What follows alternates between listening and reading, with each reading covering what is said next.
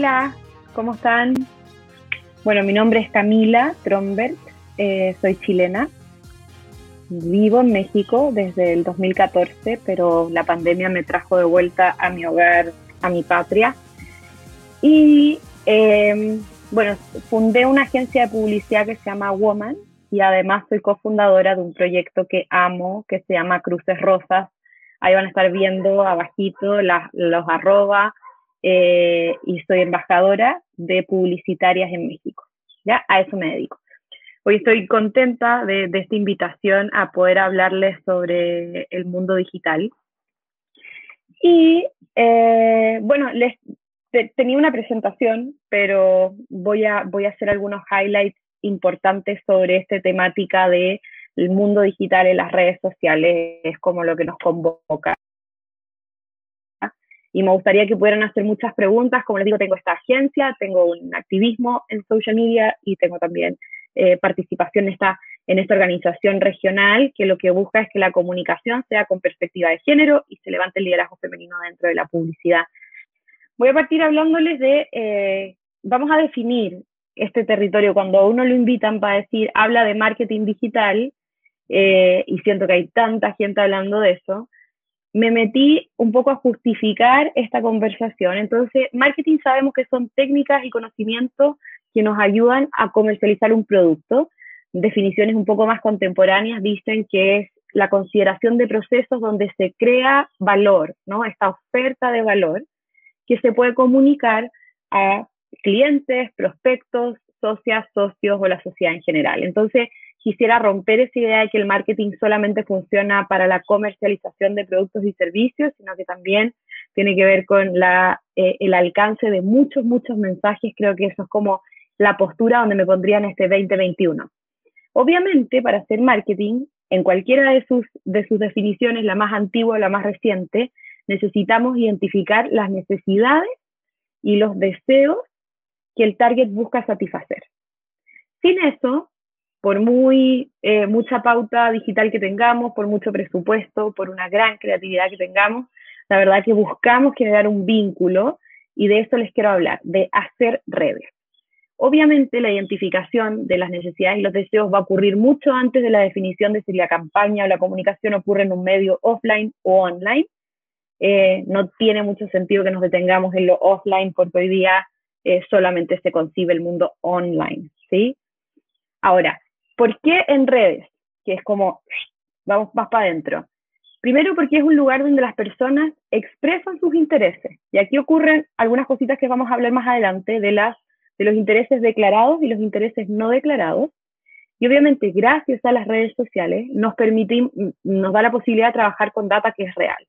Antiguamente, cuando no teníamos esto, hacíamos un focus group y tomábamos un universo, o sea, un grupo que representaba un universo mayor y sacábamos conclusiones. El problema de eso es que no necesariamente ese grupo representaba la diversidad del mercado, entonces era un poco un juego eh, muy poco certero. Ahora, redes tenemos los intereses, ¿verdad? Declarados o no declarados. ¿Y por qué digital? Que eso es como el, el apellido de este tipo de marketing, ¿verdad? Marketing digital. Porque a través de la tecnología y de todo lo que permite el environment digital, es que se puedan desarrollar biométricos que nos ayudan a entender mejor los deseos y las necesidades. ¿Qué es un biométrico? Una forma de medir, puede ser una Fuel Band, un Apple Watch o un montón de dispositivos que nos permiten medir la información biológica, digamos, eh, del cuerpo, del estado de salud, del estado anímico de una persona.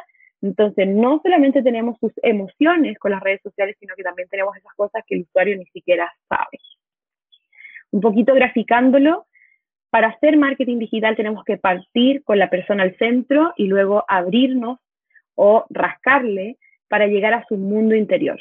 ¿Qué ocurre en el mundo interior? Eh, están los deseos y las necesidades y los deseos son anteriores a las necesidades. Yo primero quiero, tengo un anhelo y eso va creciendo, creciendo, creciendo dentro de mí hasta que se transforma en una necesidad. Pongo todo para lograrlo, ¿verdad?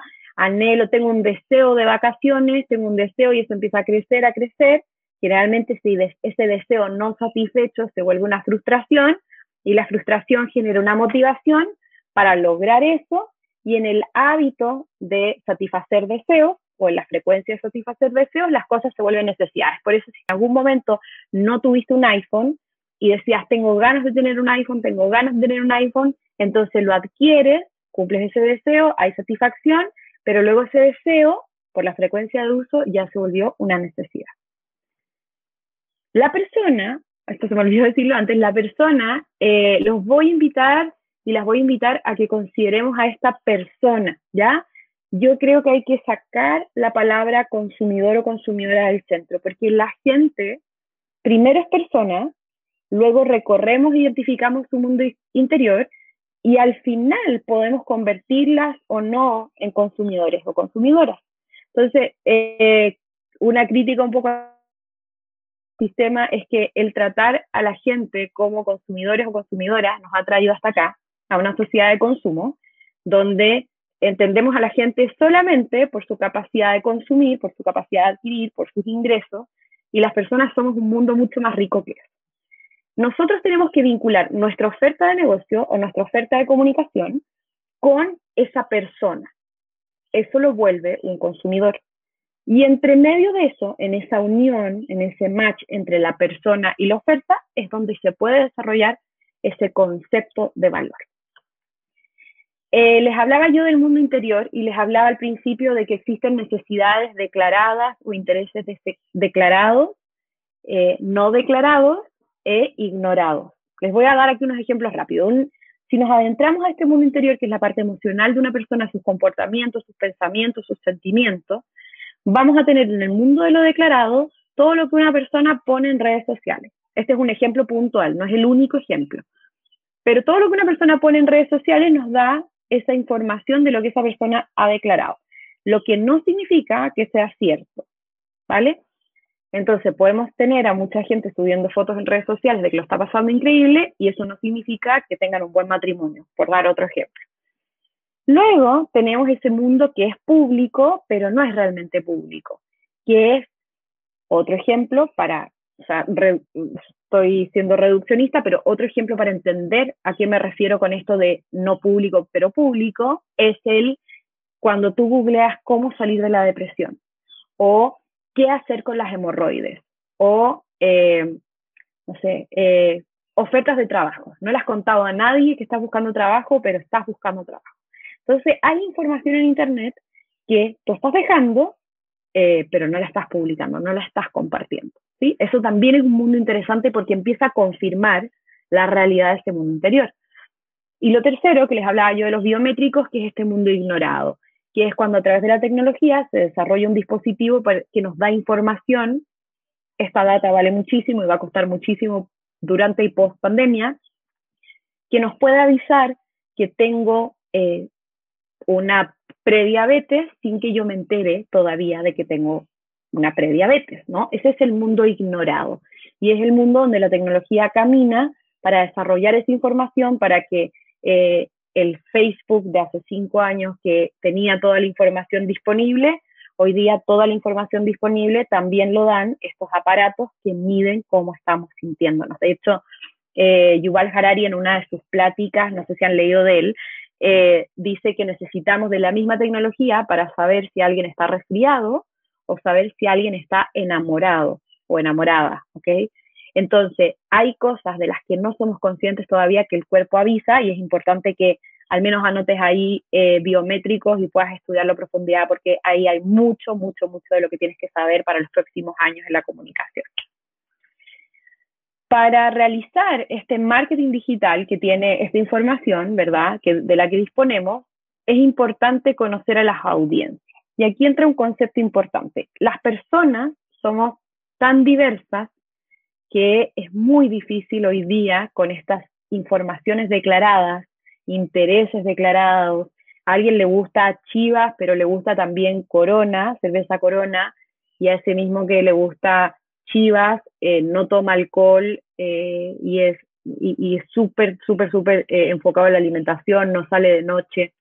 Entonces, cuando cruzamos esas audiencias, que es lo que hay que hacer, nos encontramos con un mundo completamente diverso, pero el objetivo, el primer objetivo para realizar marketing digital es encontrar un denominador común o un factor común. Y esto lo podemos hacer de diferentes maneras.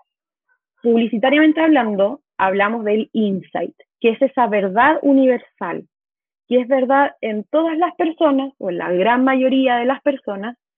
Entonces, no importa qué tan diverso sea su mundo, además de esta verdad, sí hay algo que puede unir el mensaje comunicacional. Por otro lado, tenemos los deseos y necesidades globales. Hoy día podríamos decir que un deseo y necesidad global, que es un denominador común, es la propagación de la vacuna, ¿no? Y después tenemos deseos y necesidades locales, que eso nos permite generar una estrategia más eh, geolocalizada, efectivamente, para poder encontrar insights que corresponden a una comunidad en particular o a un grupo particular, a una diversidad, a una minoría en particular. Eh, todo este ejercicio de conocer a estas audiencias y de poder entender lo diversas que son, pero también buscar ese corazón que los une, es un proceso que ocurre a través de la empatía, que quienes, no sé si han, me imagino que algunos ya han hecho estos cursos de design thinking, etcétera, la empatía es el primer paso del design thinking, es ponerse en el lugar de esa persona, es conocer a esa persona, es entender sus motivaciones y creo que desde ahí parte la propuesta o lo que promuevo en la agencia, que es la humanización de la publicidad. En un mundo donde todo está súper digitalizado, cómo nos volvemos súper humanos, eh, conectamos con la persona realmente, no le estamos todo el tiempo bombardeando a esa persona. Frente a esos hallazgos, empezamos a revisar qué es lo que tengo para ofrecer, ¿sí?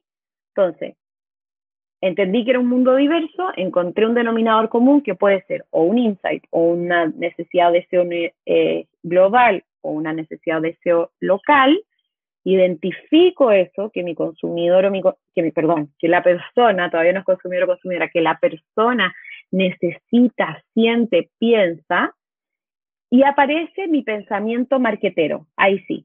Antes estoy con mi pensamiento de, ser humano, y aparece mi pensamiento marquetero que me dice, ¿qué tengo yo para ofrecer frente a ese universo que acabo de conocer?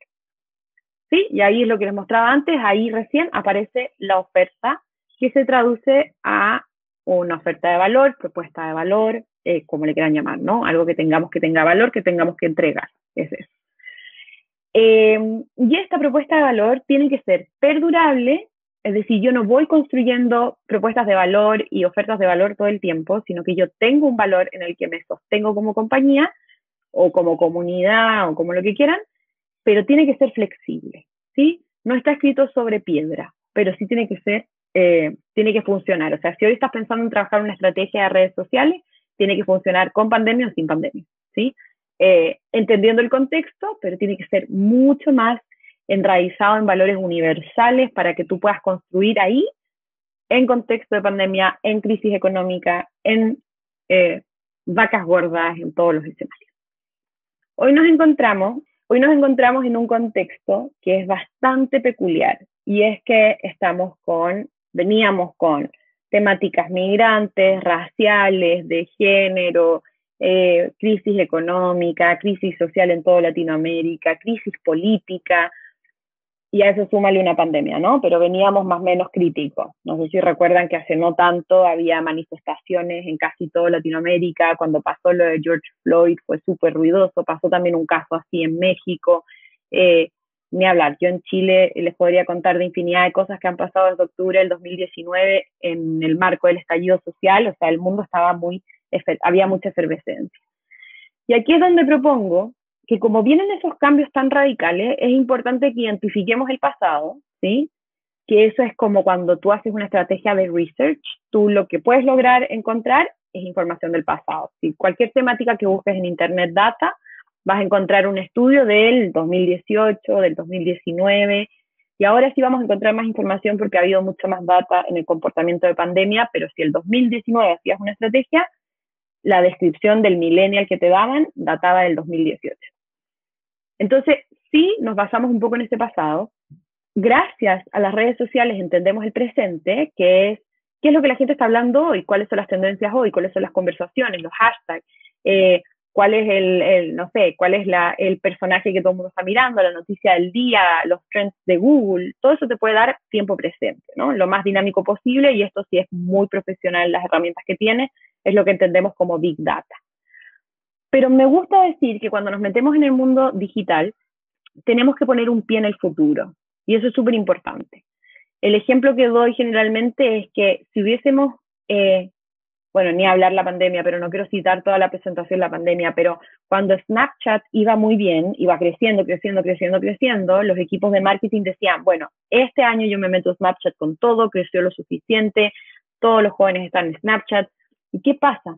Que con la exponencialidad de las cosas, de un momento a otro, eso se rompe y ya de esa gran plataforma de repente deja de existir, deja de ser relevante. Entonces, ahí es donde, eh, si ponemos un poco los ojos en el futuro, podemos prever esos desastres comunicacionales o esos desastres en presupuesto por habernos metido en una cosa que no iba a ser fructífera tanto tiempo más.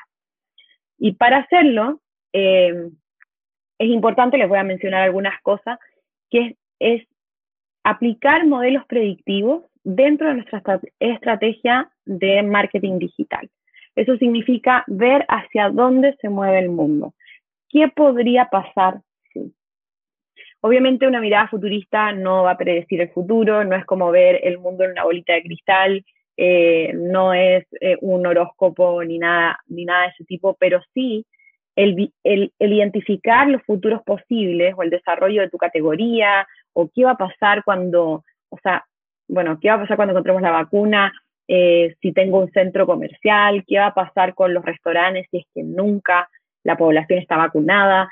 Son esas posibilidades las que te permiten poner un pie dentro del futuro y en el fondo tú generar para tu propia categoría el Netflix sintiendo que tú eres un blockbuster, ¿no? Esos ejemplos de cómo murió blockbuster, bueno, pues no fueron visionarios, ¿verdad?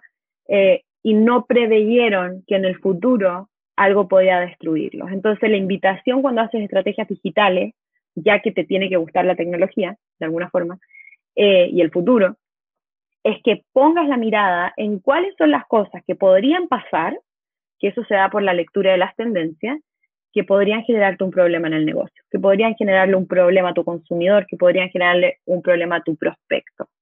Y cómo tú te metes ahí. Para hacerlo hay muchos modelos, voy a nombrarles solamente Future Cone, que es un cono donde nos ponemos en el tiempo presente y se tienen algunas tendencias que son información, ¿sí? Em, por ejemplo, la pandemia, hoy podemos creer, o sea, tirar una, línea de, eh, de tendencia que diga que va a bajar la natalidad porque hay mucha inseguridad del futuro, ¿vale? Esa es una tendencia. Eh, los espacios habitacionales en los próximos años van a crecer un 20%, porque las personas, una vez que estén estables, van a adquirir espacios que tengan también una oficina dentro. Bueno, el Future Cone lo que busca, eh, a ver, cuando nos metemos a hacer estrategias digitales, generalmente pensamos en la información que tenemos hacia atrás y en lo que tenemos hoy, ¿ya? Y eso funciona, es todavía exitoso kind of, ¿verdad? La propuesta es que cuando empieces a hacer tu estrategia en plataformas digitales, leas el pasado, que es la data del research, entiendas el hoy, que es la actividad en redes sociales, ese mundo de data que está todo el tiempo funcionando, pero pongas los pies en el futuro. Y esos son modelos predictivos que tienes que ejercitar. ¿Ya? ¿Cómo funciona un modelo predictivo? Te creas qué pasaría si, ¿ya? Y te creas múltiples escenarios para que tu estrategia pueda responder a esos futuros escenarios, ¿ya? Entonces, vamos de vuelta. Paso uno, ¿cuáles o cuáles son los factores comunes de tu audiencia? O sea, yo estoy dando por hecho que estás acá y que tienes una audiencia eh, y que sabes a quién quieres ir. Entonces, lo primero es que tengas este proceso de empatía, que conozcas lo diversos que son, pero que te concentres en ese factor común o denominador común que tiene tu audiencia. Luego la respuesta es, ¿qué tengo para ofrecer? Ahora, como nos vamos a ir hacia el futuro, vas a pensar, ¿cuáles son los factores comunes de mi audiencia? ¿Cuáles serán, perdón, cuáles serán los factores comunes de mi audiencia? Por ejemplo, eh, no empleo, ¿no? Eso es algo que podemos predecir. Eh, no hijos, ¿no? Eso es algo que podríamos predecir. No em, no vacaciones, ¿no? ¿Verdad? Es algo que podemos predecir. Mayor estrés, mayor preocupación mental, ¿verdad? Vamos a terminar de cerrar cosas que ya hemos escuchado, pero entonces hay factores comunes también en el futuro. Y ahí te voy a invitar a que te hagas una pregunta. ¿Qué debes empezar a hacer hoy para que cuando eso sea evidente, porque hoy día no es declarado, no es tan evidente, pero cuando eso sea evidente, tú no tienes que ser reactivo. La idea es que tu estrategia de comunicación en redes sociales pueda ser ir, un paso adelante, ¿ya? Te digo esto porque seguramente has escuchado, has tenido muchas charlas, 2021 hasta 2020 estuvo lleno de workshops, webinars, etcétera, conferencias. Entonces, seguramente has escuchado mucho del mundo digital. Bueno, mi invitación es que todo eso que sabes está increíble y aplícalo hoy. Pero si tú no empiezas hoy a pensar en el futuro, estás en un gran problema y no te has amarreado lo suficiente esta pandemia. Para identificar estos factores comunes que decíamos que era el punto uno, sobre los que vas a construir evidentemente el mensaje, lo que hay que hacer es observar las redes sociales, ¿sí?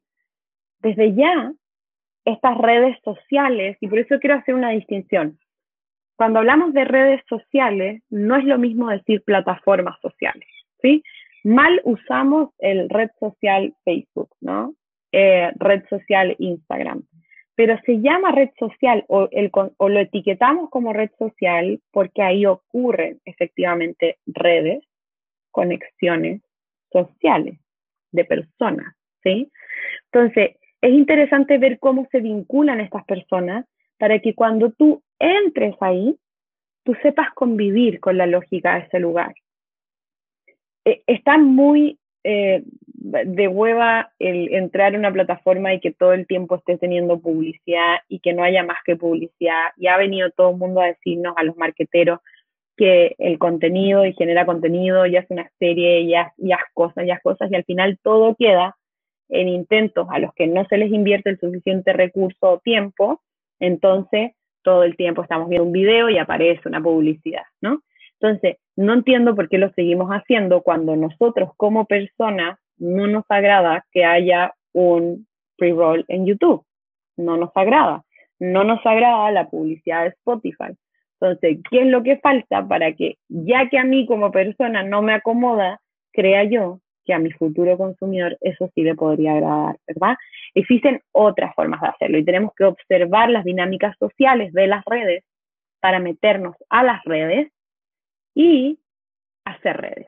Y ahí les voy a contar un poquito de este gran proyecto que, que colidero, que se llama Cruces Rosas. Eh, lo pueden encontrar en internet, me gustaría que lo vieran para que entiendan de qué estoy hablando, pero Cruces en Instagram es arroba crucesxrosas. En, en su navegador pueden poner crucesxrosas.org y lo van a encontrar en muchas partes, en muchas plataformas, en Spotify, etcétera. Pero esto nace con una idea de, eh, de, generar redes, de hacer algo que sea con impacto. Entonces, aquí para, para hablar de esta cosa como humana de las redes sociales hay tres palabras que son importantes. La primera es vínculo, la segunda es colaboración y la tercera es comunidad. El vínculo, que es lo que vengo contando todo hacia arriba, el vínculo es ese match que ocurre entre tu oferta ¿sí? Y la persona. Eso desemboca, digamos, en un texto muy cortito que es el valor, lo que tú ofreces, pero eso genera el primer vínculo. Que esto tenga valor para nosotros como compañía, para nosotros como organización y tenga valor para mi audiencia, ¿sí? Luego de que generamos ese vínculo, que viene de, lo que ya les decía, encontrar el denominador común, humanizar a la persona, entender sus necesidades y deseos, les quiero mencionar lo segundo que es importante, que es la colaboración. Bueno, eh, vínculo, ¿no? Y después colaboración. Colaboración es algo súper importante porque estamos en la era de la colaboración. Hoy día las cosas son eh, de códigos abiertos y, estamos haciendo mucho más trabajo con gente que es freelance porque entendemos que todos podemos cooperar, los grupos son más horizontales, eh, armamos grupos multidisciplinarios, cuando tú no eres bueno en algo llamas a otra persona, ¿verdad? Vivimos en ese mundo. Entonces, en cruces, que es el ejemplo que les quiero contar porque es como el caso de éxito que, tengo para, referenciar todo esto de las redes sociales, Tenemos primero un sitio, está enfocado, Cruces Rosa está enfocado en la violencia de género en relaciones de pareja. Y lo que tenemos, algo muy importante es el quiero sumar, ¿sí? O sea, somos un colectivo y funcionamos con la colaboración de la gente. Si no hubiera colaboración, no existiríamos y no haríamos lo que hacemos. Luego les cuento lo que hacemos. Entonces tú entras al sitio y puedes poner que quieres dar apoyo psicológico, legal, o puedes hacer cualquiera de las cosas que están aquí, redacción, ilustración, foto, ta, ta, ta. Incluso, y les quiero contar esto, puedes ser influencer o microinfluencer. O sea, Cruces no sale a buscar influencer. Cruces dice, si tú quieres hacerlo, escríbeme. Y así, siendo un microinfluencer de cualquiera sea la causa y los productos y los servicios también tienen causa, así que ojo, no, esto, esto no solamente porque es un movimiento pro mujeres, pero también puedes hacerlo. La lógica es que la gente sienta que puede participar en tu terreno comercial, ¿sí? ¿Qué hemos logrado con eso? Van a ver, eh, si se meten a nuestras redes, van a ver los, los contenidos y los contenidos están hechos en la gran mayoría de los casos por ilustradoras que lo que hacen es eh, toman textos o toman noticias o toman cosas que son importantes para comunicar, según nuestra línea editorial, y hacen su propia creación. Todo esto genera un alcance que la marca sola no podría haber hecho, porque además, con este espacio que le damos a la gente que quiere colaborar, tenemos sus redes. Y tenemos gente que ha colaborado con nosotras que tiene redes mucho más grandes que las nuestras. Entonces, y aquí no hay pago de por medio, eh, sino que es una vitrina y al mismo tiempo ese sentido de que todos somos parte de Cruz. Tenemos los contenidos, que aquí les pongo algunos que son, eh, no sé, de muchos países de Latinoamérica nos han llegado contenidos. Eh, no es nuestro foco hacerlo nosotras, creo que si es que puedes desarrollar un eje temático dentro de tu comunicación en redes sociales que busque el talento de algún grupo, tal vez estás enfocado en algún producto que es local y puedes buscar a la gente talentosa, no sé, de Oaxaca o puedes buscar a la gente, a, los mejores escritores y escritoras que tengan Monterrey, eh, porque ese es el lugar donde tu marca tiene, tiene relevancia, o puedes hacer, eh, puedes usar fotos de gente que está desarrollando la fotografía como talento, como hobby, eh, y poder mostrarlos y poder usar esas fotos y no usar Shutterstock como, como la gran mayoría, sino que usar fotos de personas y, y colaborar y poder a robar a esas personas. O sea, piensa cómo puedes encontrar una forma de que la gente colabore contigo y que tú le des un espacio donde esos talentos o esa, ese trabajo tenga una vitrina. También tenemos un blog, lo van a encontrar en el sitio, donde muchísimas notas, no sé qué número de notas, también hay un staff que, que colabora con esto, que quiere escribir, como todos los medios de comunicación, también tenéis gente que escribe por amor al arte. Eh, hay, una, hay, gente activa escribiendo en esta comunidad, llenándonos de contenido.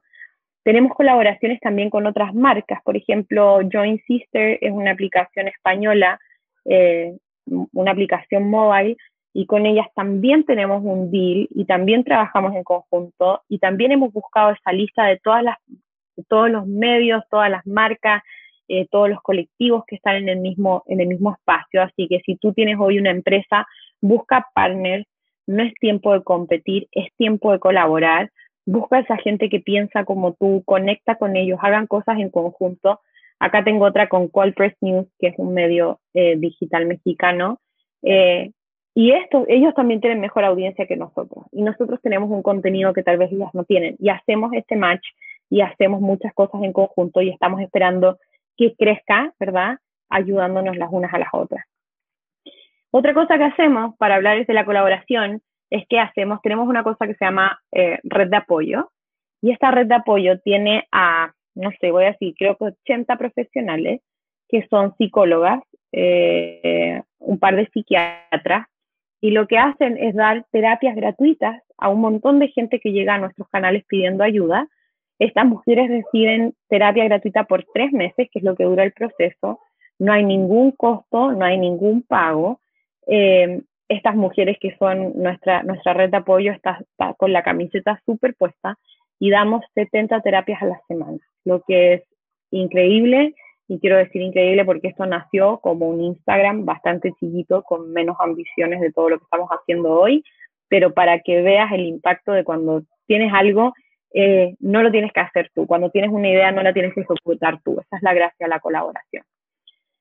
Ahora, todo esto, que es como encontrar una causa y comunicarla y hacer marketing digital o hacer comunicación digital, eh, se volvía un reto porque necesitábamos encontrar un modelo de negocio para esta comunidad, porque si bien es una comunidad hay un montón de cosas que, que, quiere crecer eh, y la colaboración no es suficiente, necesitas recursos.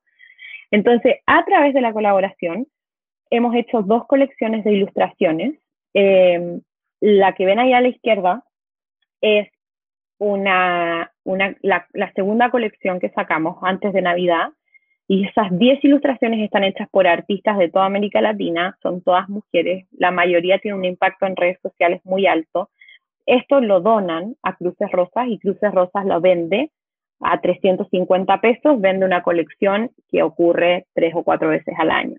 Entonces, además de la lógica de que tú ilustras para hacer un contenido, que es lo que le mostraba al principio, como la colaboración, también hemos encontrado en esos talentos y en ese espacio, en esa forma, digamos, que le llamamos artivismo, hemos encontrado también uno de nuestros modelos de negocio. No es el único, pero uno de nuestros modelos de negocio.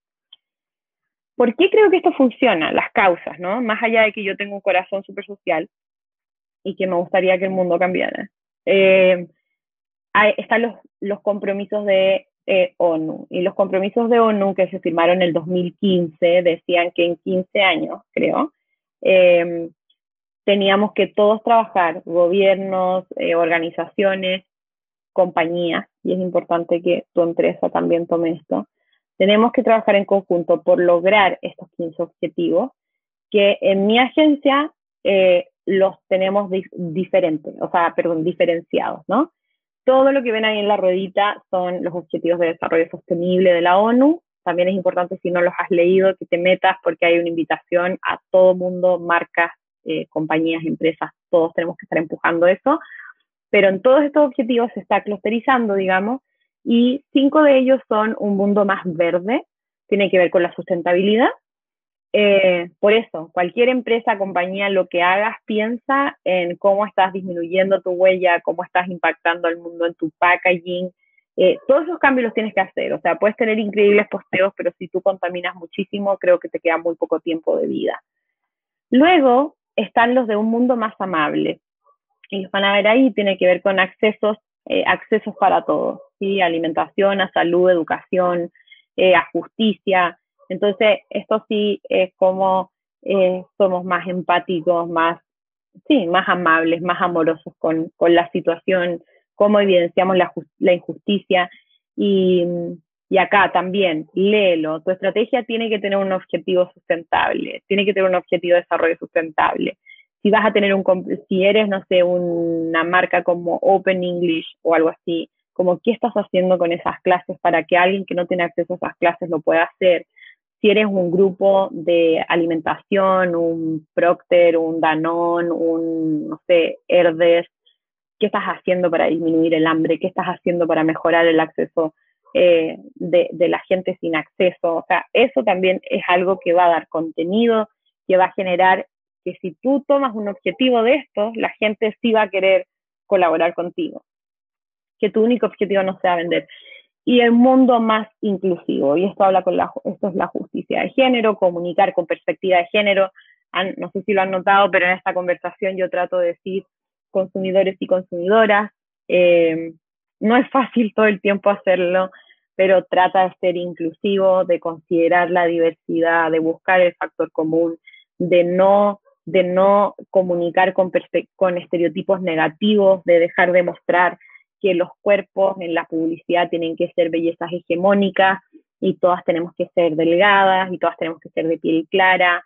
Eh, deja de mostrar eso, porque el mundo no va hacia allá, ese no es el objetivo, no es el objetivo global, el objetivo es otro. Y si tú solamente te apoderas de uno de estos, puedes empezar a conectar, porque la gente en las redes sociales, y esto ojo es importante, está, ¿sí? Para, bueno, hay, hay varios motivadores de las redes sociales, pero está con una expectativa de un mundo mejor. Y aquí lo que te recomiendo es que veas el, el video que hace Google todos los años, que es su Google Trends, y, creo que se llama Year, eh, Google in a Year o algo así. vas a ver un video donde hacen una síntesis de la búsqueda, de las búsquedas más relevantes del mundo. Y hay más búsquedas de cómo no ser racista que de cómo ser millonario, eso está muy bonito, y hay más búsquedas de cómo hacer un mundo mejor y menos de cómo volver a la normalidad. Entonces hay una generación que no está pensando en volver, volver al pasado y cuándo va a ser la vida como antes. Y hay un grupo que está pensando cómo van a ser las cosas mejores en el futuro. Y está bueno que pongas atención en esa gente, en esos sentimientos, porque ellos son muchos de los que lideran los cambios y lideran la conversación. Ya, voy a dejar de compartirles para verlos un poquito. Em, ya, em, me apasiona mucho, me apasiona mucho el tema de cómo las marcas y las compañías pueden hacer cosas para ayudar a la gente. Eh, esto siempre lo planteo como un win-win, ¿sí? Es como, ¿qué puedo hacer yo como marca? Y no lo tomen como un área de responsabilidad social empresarial, sino que, ¿qué puedo hacer yo como compañía? ¿Qué puedo hacer yo con mi pequeño movimiento? ¿Qué puedo hacer yo? ¿Cómo, ¿Qué puedo hacer? No sé, si estás vendiendo playeras y tal vez no eres un danón, pero, pero estás vendiendo playeras y, y, o estás vendiendo que, no sé, no sé, estás haciendo pan en tu casa y lo estás vendiendo. Para ser efectivo, tienes que conectar. Y para conectar, tienes que encontrar un factor común. Y ese factor común, mi recomendación es que lo cruces con un objetivo que haga bien al mundo, ¿sí? Eh, y no pensar en este mundo como, como inalcanzable, ¿no? Que es como que al final nos frustra esa, no sé, me, me, frustra cada cierto tiempo hablar del mundo y sentir que no es tan fácil cambiar el mundo, pero, pero si tú tienes la posibilidad de pensar en una estrategia, piensa en el futuro, ¿sí? Y en el futuro hay carencia, en el futuro hay, sigue habiendo desigualdad, en el futuro sigue habiendo conflictos sociales, en el futuro sea, no es muy prometedor el futuro. ¿De qué te puedes hacer cargo? ¿Qué puedes meter en tu comunicación? ¿Cómo puedes realmente ser una marca que esté en un mundo que es de las personas? Porque las redes sociales se crearon para las personas. Yo no sé si Mark Zuckerberg pensó, luego lo voy a vender a Coca-Cola, lo voy a poner, va, va, a darme pauta para hacerme rico, sino que qué es lo que tú estás haciendo para conectar con esa gente que funciona como personas eh, deja de hacer publicidad si no es relevante, definitivamente enfócate en el contenido, en la colaboración, en generar vínculos y en hacer una comunidad. Para mí vamos a tener que retroceder un poco a estos primeros momentos donde nos metimos al marketing digital, donde no era necesario pautar. Les voy a contar un secreto. Facebook nos regaló a Cruces Rosas eh, unos créditos por ser organización para poder pautar. Y nosotros nos funciona, aunque le metamos mucha plata a un posteo, y acá no le metemos nada y lo tenemos orgánico, nuestro impacto es mucho, pero considerablemente mayor sin pauta que con pauta. Estoy convencida de que si tú haces contenido que hace bien, la gente lo comparte y lo hace propio. Y si tú haces publicidad, puedes tener toda la plata del mundo, pero el éxito no está ahí, sino que está en humanizar nuestro impacto, de cómo las redes sociales, nosotros también nos enredamos con esta dinámica.